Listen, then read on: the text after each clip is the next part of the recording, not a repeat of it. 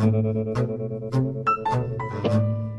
Hello，欢迎你来到煎蛋阅读小板块。今天呢，继续来跟你分享煎蛋上面的文章。那今天这篇文章呢，是 It's Sense Alert 由 e j Major 基于创作公益协议 B I 杠 C 发布的。那这篇文章呢，发表于二零一九年的六月十三号的下午一点。文章的标题呢，叫做除了夜猫子和云雀型，还有其他两种作息偏好。那么说到夜猫子呢，大家可能都很熟悉哈，但是云雀呢，我确实不知道是呃什么类型哈。我相信现在大部分人呢都是夜猫子，因为呢到了晚上不睡，白天不起，整天呢昏昏沉沉啊，这都要怪我们手上的拿的那个小设备啊，到了晚上呢给我们不断的冒蓝光，让我们睡不着觉。那好了，我们一起来看文章啊，研究的新的类型是哪些？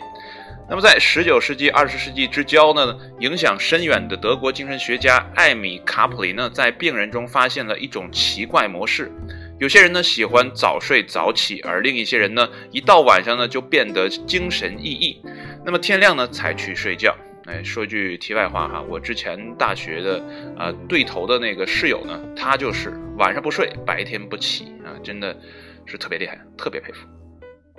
啊，继续啊！经过了多年系统的临床分析呢，心理学实验和睡眠研究，他们啊，他和学生提出了现已被啊普遍采用的概念：这个世界里呢存在夜猫子型和云雀型两种作息偏好。那么今天呢，我们将这两种偏好称为时间型。但最新的证据表明呢，至少还有另外两种时间型。虽然呢，大多数人的时间型呢都处在早晨到夜晚啊光频的两边，但大规模调查发现呢，在中间位置呢还存在其他几种作息类别。那么，研究作者提出呢，除了云雀和猫头鹰型呢，还有人属于打盹和下午型啊。那到底什么是打盹和下午型呢？那么下午型呢，早晚的时候呢，昏昏欲睡；那么在中午和傍晚之间呢，警觉性呢达到了顶峰啊，达到了人生的高潮。另一方面呢，打盹型呢，通常在呃上午十一点到下午三点呢，啊，感觉呢困意不堪，而在早上和晚上呢，都很清醒。我可能属于这种人哈，就是一般在下午两三点钟就困得不行不行的，然后早上和晚上呢都很清醒。我可能属于这种。那么多年来呢，心理学家一直试图理清啊时间型光谱的复杂性，同时呢，越来越多的证据表明，人类中存在三种甚至四种主要的时间型。那么共有呢一千三百零五名参与者啊填写了在线的问卷。其中呢，绝大多数呢是女性，且相对年轻。那么问卷呢，包括基本的职业和个人信息。参与者通过答题呢，确定自己基本的早晚作息偏好、昼夜节律和睡眠质量。以及呢，某随机时间点上的清醒程度。那么呢，这个分级呢，是从啊极度困倦到非常警觉啊这么几个级别。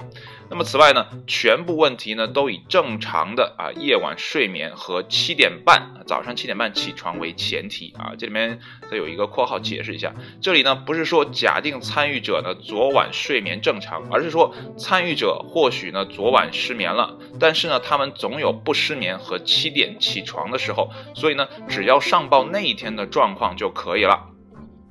那么通过统计分析呢，研究人员呢将反馈呢分为了四类。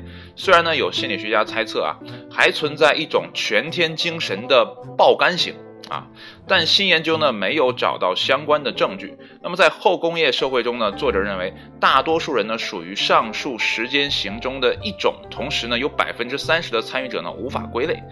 那么主要的局限性呢和值得注意的点呢是啊最大的一个缺陷呢是比较主观和客观的困倦程度的数据。那另一个则是呢参与者的年龄和性别呢不够啊这个均匀。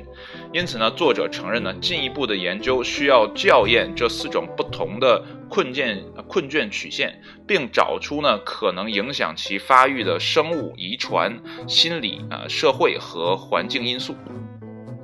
关于其他的时间型的呃研究文献呢很少，那么结果呢也各不相同。但正如啊现在我们所知的，他们呢比我们曾经想象的要普遍的多。那么这个研究呢发表在啊一本刊物上，这个刊物呢叫做《人格和个体差异》啊。这个文章呢到这儿就结束了啊。说这个类型呢其实是想说呢，呃有些人呢不要啊泛泛的给它分类啊，就比如说呃。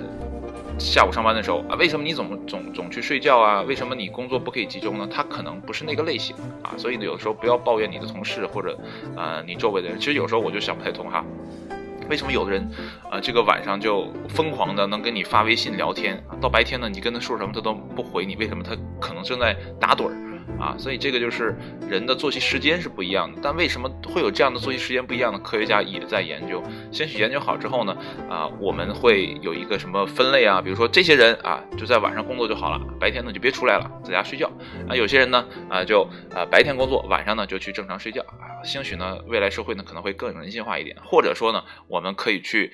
找更自由的这样的时间更灵活的工作啊，比如说呢，这个自由职业者，现在很多我都觉得是自由职业者啊，想什么时候休息呢就什么时候休息，清醒了呢就全身心的投入工作，这样的啊这个保质保量的工作呢，可能会带来更高的收益啊，也说不定。好了，今天的节目呢就到这里，谢谢你的收听，我们下期节目再见，拜拜。